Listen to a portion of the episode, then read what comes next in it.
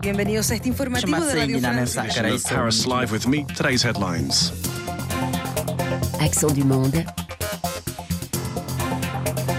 Philippe Le Caplin.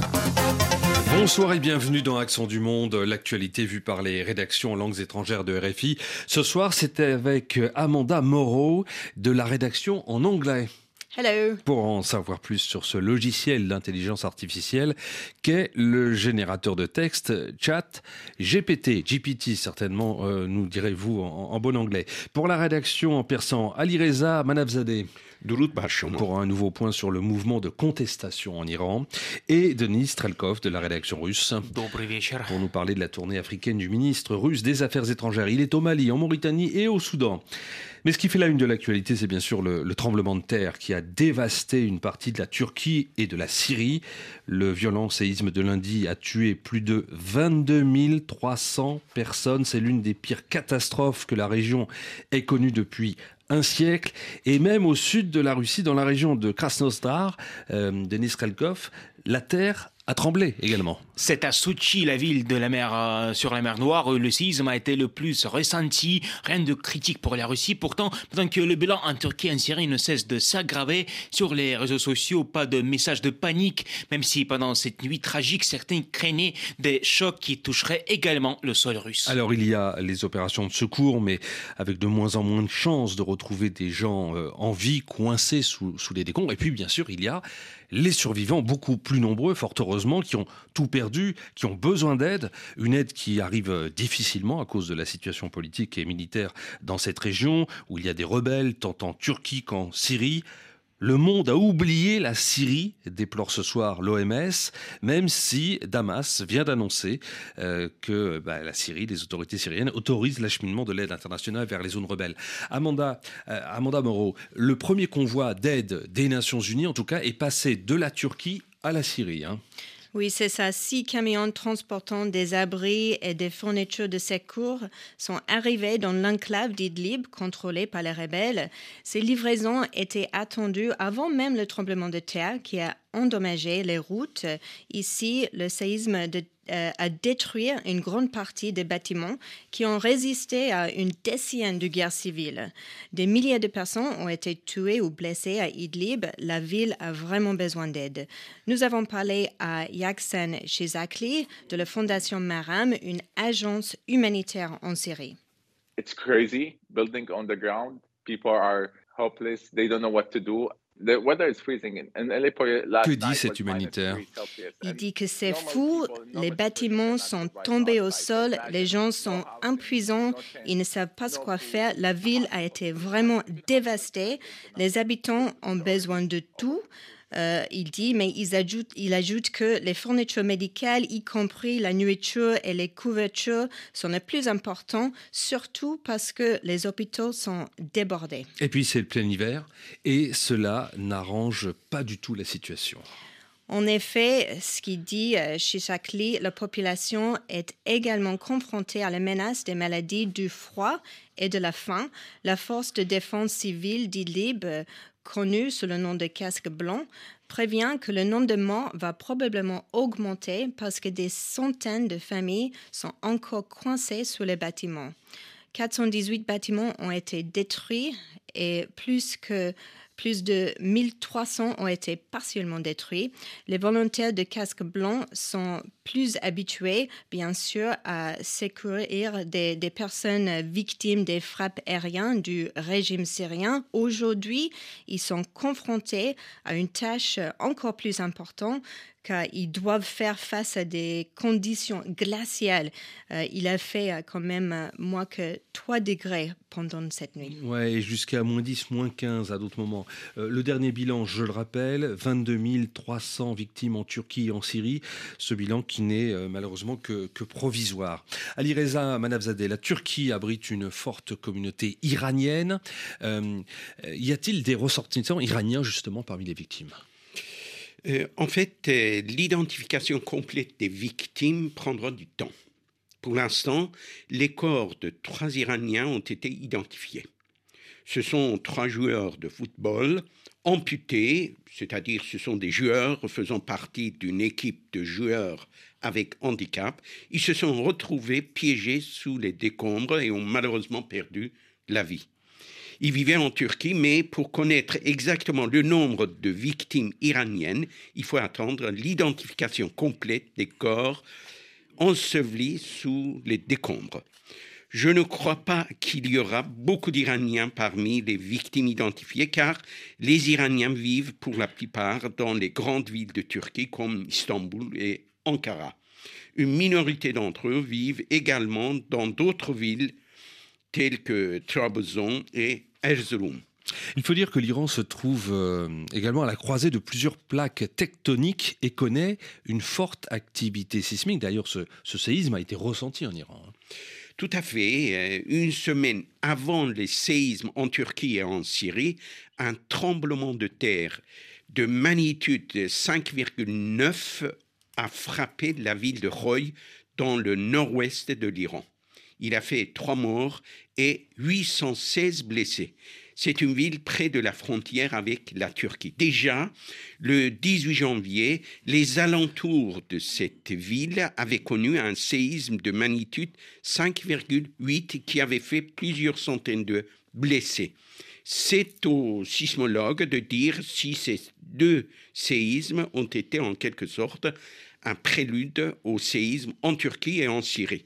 Mais dans le passé, l'Iran a connu des séismes plus meurtriers que le séisme actuel de la Turquie. Par exemple, le 21 juin 1990, un séisme de magnitude 7,7 a fait plus de 45 000 morts dans les deux provinces de Gilan et Zanjan au nord du pays. Et à chaque fois, c'est la même chose. D'abord, les opérations de secours, et puis euh, très rapidement, les opérations humanitaires. L'aide humanitaire de Nistrelkov, qui a tout de suite été proposée par beaucoup de pays, mais elle rencontre des difficultés pour arriver sur place. Oui, effectivement, si on parle de l'aide humanitaire russe, euh, il pose problème surtout en matière de communication. Tout d'abord, en, Syrie, il y a une base militaire russe, elle est située à Khmemim, c'est à une certaine distance des zones les plus touchées. Euh, des premiers messages officiels de la part de la Russie, le tremblement de terre n'a pas affecté les capacités militaires de la Russie. Euh, mais après, les soldats russes ont participé à l'effort euh, de la Syrie, bien évidemment. 300 soldats, c'est le chiffre annoncé par le ministère de la Défense russe. L'avion avec l'aide humanitaire a également été envoyé de la part de la Russie.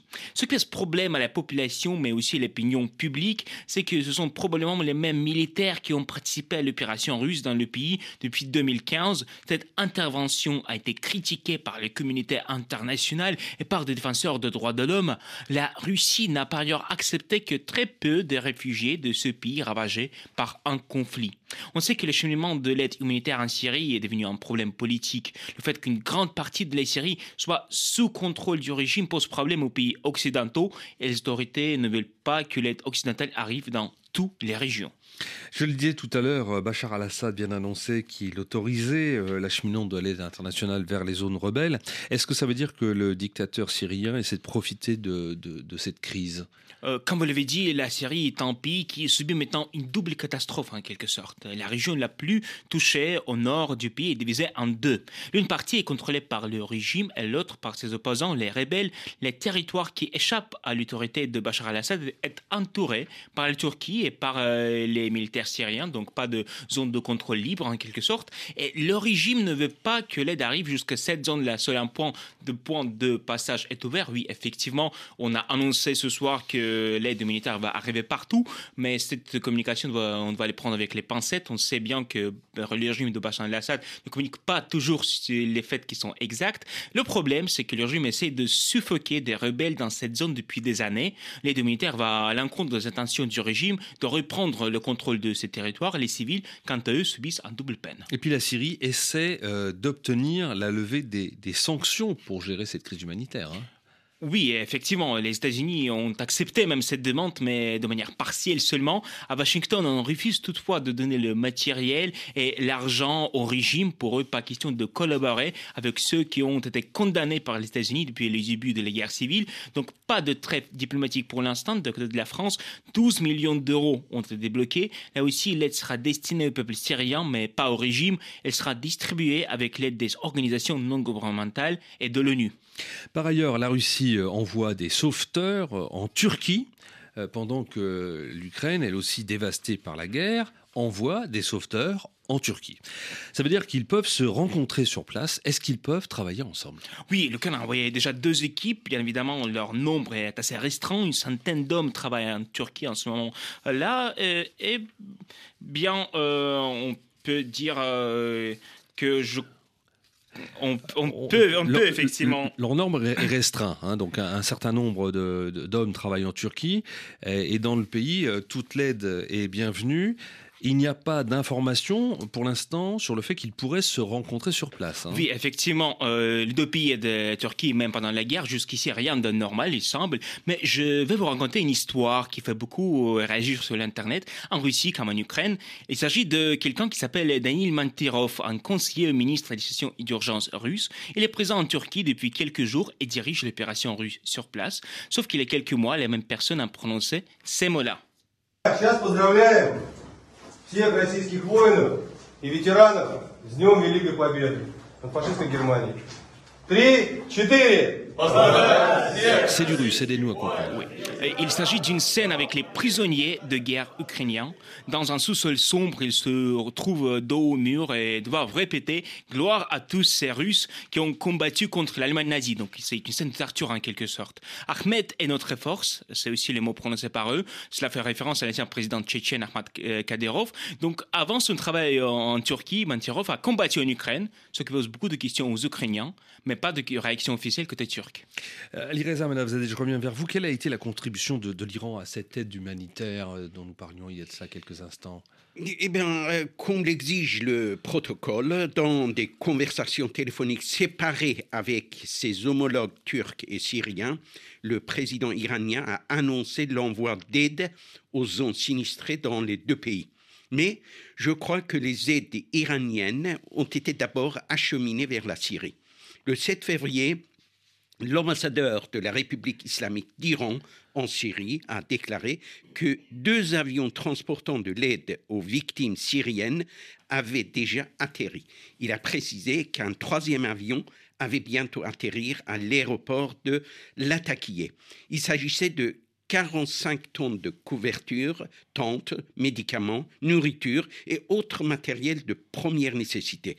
Quant à son aide aux victimes turques, son ambassadeur a annoncé le même jour que le premier vol transportant de l'aide iranienne était arrivé en Turquie. Il s'agissait de matériel d'enlèvement de débris, de moteurs de recherche et d'équipes de secours. En outre, le chef du Croissant Rouge d'Iran a annoncé l'envoi d'équipes de secours et de traitement. Six équipes de recherche, de sauvetage, traitement d'urgence et de coordination des opérations allaient arriver en Turquie. En fait, si les autorités de la République islamique ont annoncé l'envoi d'équipes de secours dans les, brefs, dans les plus brefs délais en Turquie, c'est parce que le retard apporté lors de leur aide euh, à la zone touchée par le récent séisme en Iran avait fait l'objet de nombreuses critiques. On voit bien donc qu'il y a une conjonction euh, malheureuse, on va dire, de la politique euh, et, de l'humanitaire, avec des zones inaccessibles ou contrôlées, difficiles d'ouvrir, parce que pour autant ça pourrait permettre des infiltrations. Enfin, tout cela est, très compliqué, très imbriqué. J'ajoute que le parti, le PKK, qui est une rébellion kurde, annonce la suspension de ces opérations, autrement dit de ces attaques en Turquie, pour permettre le travail en, toute quiétude, on va dire, euh, des humanitaires et des secours. Vous écoutez Accent du Monde sur Radio France Internationale. 20 часов в Париже, Accent du monde. Philippe Le Caplin. Et parlons de géopolitique. La Russie, la Russie est de retour en Afrique. Les pays de l'Occident ont peur, mais n'y peuvent rien faire, ne peuvent rien faire. Voilà ce qu'on peut lire et entendre dans les médias russes ces jours-ci. Cela à la suite de la visite du ministre des Affaires étrangères russe sur le continent. Il est allé au Mali, en Mauritanie et au Soudan. Néné de la rédaction russe de RFI, à chaque fois, il y a été reçu à très haut niveau, en grande pompe. Ce sont des images qui font beaucoup réagir à Moscou. Sergei Lavrov, cet homme très proche de Vladimir Poutine depuis des décennies, est reçu à Bamako. Dans ses mains, il tient une épée offerte par les autorités maliennes, un cadeau qui est utilisé dans la tradition touareg pour protéger l'honneur. Leur rencontre est nommée historique par M. Lavrov, alors que le pouvoir militaire expulse les directeurs de la division des droits de l'homme de la mission des Nations Unies sur place, donc un petit Encore, après le milice privé Wagner, euh, présent au Mali depuis plus d'un an, c'est à la tour de la diplomatie russe euh, de s'y installer au Mali, dans le cœur d'une zone qui était encore quelques mois très sensible à l'influence française. À peine arrivé, Lavrov reçoit la distinction de commandeur de l'ordre national du Mali, l'une des plus hautes décorations qui existent au pays. Le représentant russe est reçu comme un chef d'État. La visite est très loin d'être une simple banalité, hein, et les déclarations de M. Lavrov à Bamako sont eux aussi extraordinaires, voire un peu choquantes. On écoute. Мы надежно обеспечиваем потребности Мали в том, что касается обеспечения ее безопасности, обороноспособности. Налицо при нашей поддержке успехи Qu'a dit Sergei Lavrov au Mali La Russie aide le Mali pour assurer ses besoins dans les domaines sécuritaires. On va faire tout pour ne pas laisser faire ceux qui utilisent toujours les méthodes coloniales. Ou encore, la Russie a été à l'origine de la libération de l'Afrique du joug colonial. Euh, comme vous pouvez le constater, les expressions sont assez dures. Les résultats de ma visite sont très concrètes, a d'ailleurs souligné le ministre. Mais justement, très concrètes, ça veut dire quoi, Denis? Euh, Si on croit les déclarations officielles, ça reste quand même assez vague. Les échanges économiques entre les deux pays ne sont pas très importants. Ils ont petit de 20% l'année dernière, ce qui n'est pas très impressionnant vu la faible quantité. Toujours selon Lavrov, en 2023, il y aura davantage de céréales russes, des hydrocarbures euh, également, euh, ce qui est important, euh, mais ce qui n'est pas énorme. En outre, 250 étudiants supplémentaires maliens en Russie, c'est une bourse étatique russe. Jusqu'ici, ces avantages semblent euh, être plutôt bons pour Mali, mais pas si importants que ça. Mais au retour, la Russie sera présente pour exploiter des mines selon Moscou. Les détails n'ont pas été annoncés, mais au Mali, il y a beaucoup de ressources naturelles, à euh, commencer par l'or, l'uranium. Il y a aussi la possibilité de trouver du pétrole, mais il faut des spécialistes. La Russie compte donc visiblement s'y installer ici pour profiter de ces ressources. Et puis il y a aussi une question euh, militaire, l'aide militaire russe. Effectivement, l'autre point important de collaboration entre Moscou et Bamako, c'est l'aide militaire. Après y avoir transporté des mercenaires de Wagner, la junte euh, a déjà acheté des avions russes et il y aura encore des livraisons à venir malgré le manque de l'équipement militaire de côté de l'Ukraine. La Russie donc vise à remplacer la France qui été chassée du pays après deux coups d'État. Voilà donc pour le Mali. Et puis Sergei Lavrov, je le disais, s'est également rendu en Mauritanie et au Soudan. Euh, dans quel but est-ce que la diplomatie, russe veut asseoir sa présence sur le continent, Denis? Les objectifs euh, du Kremlin sont assez nombreux euh, sur le continent. D'abord, je vous rappelle, il s'agit de la deuxième tournée de M. Lavrov en Afrique depuis le début de l'année 2023. Depuis le début de l'invasion russe en Ukraine, on a parfois l'impression que Lavrov passe plus de temps en Afrique qu'ailleurs. tous les jours, tous les pays du continent ne sont pas traités, bien évidemment, de la même manière. En janvier, Lavrov a visité l'Afrique du Sud, un pays avec un niveau de vie relativement élevé, où l'élection politique est assez stable. Pas question d'y installer son armée pour la Russie, mais pour l'opération séduction. Il y a par exemple la coopération économique et stratégique. Intéressons-nous à Eswatini. Alors, le pays est plus connu sous le nom de son ancien nom, hein, Swaziland. Euh, on peut penser que l'extraction du diamant euh, intéresse les Russes, mais cela demanderait des investissements assez importants finalement. Oui, effectivement, on voit très mal euh, les intérêts de la Russie dans ce pays-là, mais une chose est sûre, la Russie cherche à ne pas être isolée sur le plan international pendant que la Russie n'est plus occupée dans les organisations comme l'ONU. Sergei Lavrov, à l'époque, a côtoyé tous les hommes politiques les plus importants dans les sièges de l'ONU. Il n'est plus le bienvenu à New York ni dans d'autres villes. Il a donc besoin euh, d'avoir des soutiens à la Russie, y compris à l'ONU, pendant les votes les plus importants. Et là, en Afrique, il peut y trouver. Il y a donc de côté russe un mélange entre les intérêts de Moscou sur le continent et un certain opportunisme politique. Au Kremlin, on voit que les positions de la France, des États-Unis, d'autres pays en Afrique sont affaiblies et il faut saisir l'opportunité qui s'offre. on savait que la, Chine s'intéressait à l'Afrique. On voit que la Russie, euh, c'est également son cas. Denis Strelkov de la rédaction russe de RFI. Faisons le point maintenant sur ce qui se passe en Iran, avec euh, moins de manifestations au cours de ces dernières semaines. L'opposition est donc préoccupée par le déclin de la contestation qui secoue le pays depuis maintenant cinq mois, depuis euh, la mort euh, de Massa Anini. Ali Reza Manavzadeh, la rédaction persane de RFI, comment tous ceux qui réclament plus de liberté en Iran s'organisent pour que le mouvement perdure? Euh, pour répondre à votre question, cher Philippe, il faut peut-être ajouter ceci. Parmi les opposants les plus connus qui se trouvent en Iran, souvent en prison, certains pensent qu'un éventuel échec du soulèvement plongerait le pays dans une période sombre. Certains pensent même qu'une telle situation pourrait conduire à une guerre civile. Bien, mais ce sont pour la plupart euh, des opposants proches des réformistes qui misaient naguère sur une éventuelle ouverture du régime et que le soulèvement actuel a fait changer d'avis. Ce qu'ils préconisent en général, c'est la formation d'une large coalition. Sont-ils en mesure de se faire entendre? Quelles sont les forces politiques susceptibles de se mettre d'accord pour constituer une telle coalition? Vous avez raison de parler de force politique, car une coalition est une réunion provisoire de forces, de partis ou de personnalités politiques influentes.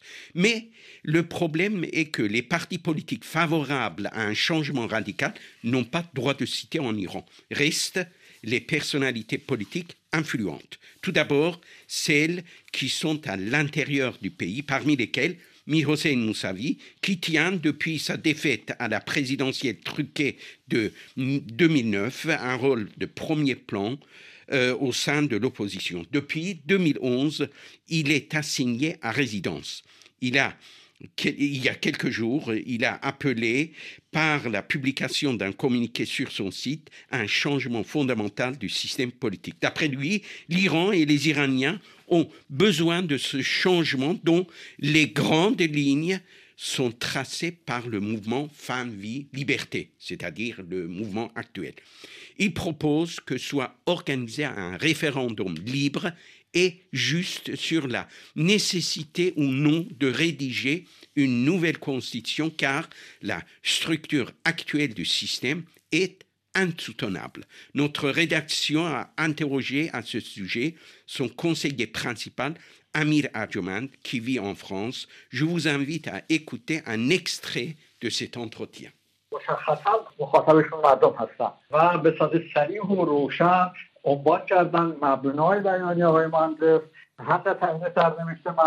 L'intégralité de cette interview est à retrouver sur le site internet de la rédaction persan de RFI, mais euh, dites-nous, résumez-nous ce qu'il vous a dit. Il dit, par ce communiqué, Moussavi s'est adressé à tous les Iraniens. Il demande que le peuple décide de son sort par un référendum. De même que les Iraniens en 1979 ont décidé d'abolir le système impérial pour instaurer un autre système, de la même façon, les Iraniens d'aujourd'hui doivent pouvoir abolir le système actuel. Parlons maintenant un peu de cette opposition qui vit en exil, entre autres en France, on le voyait à l'instant.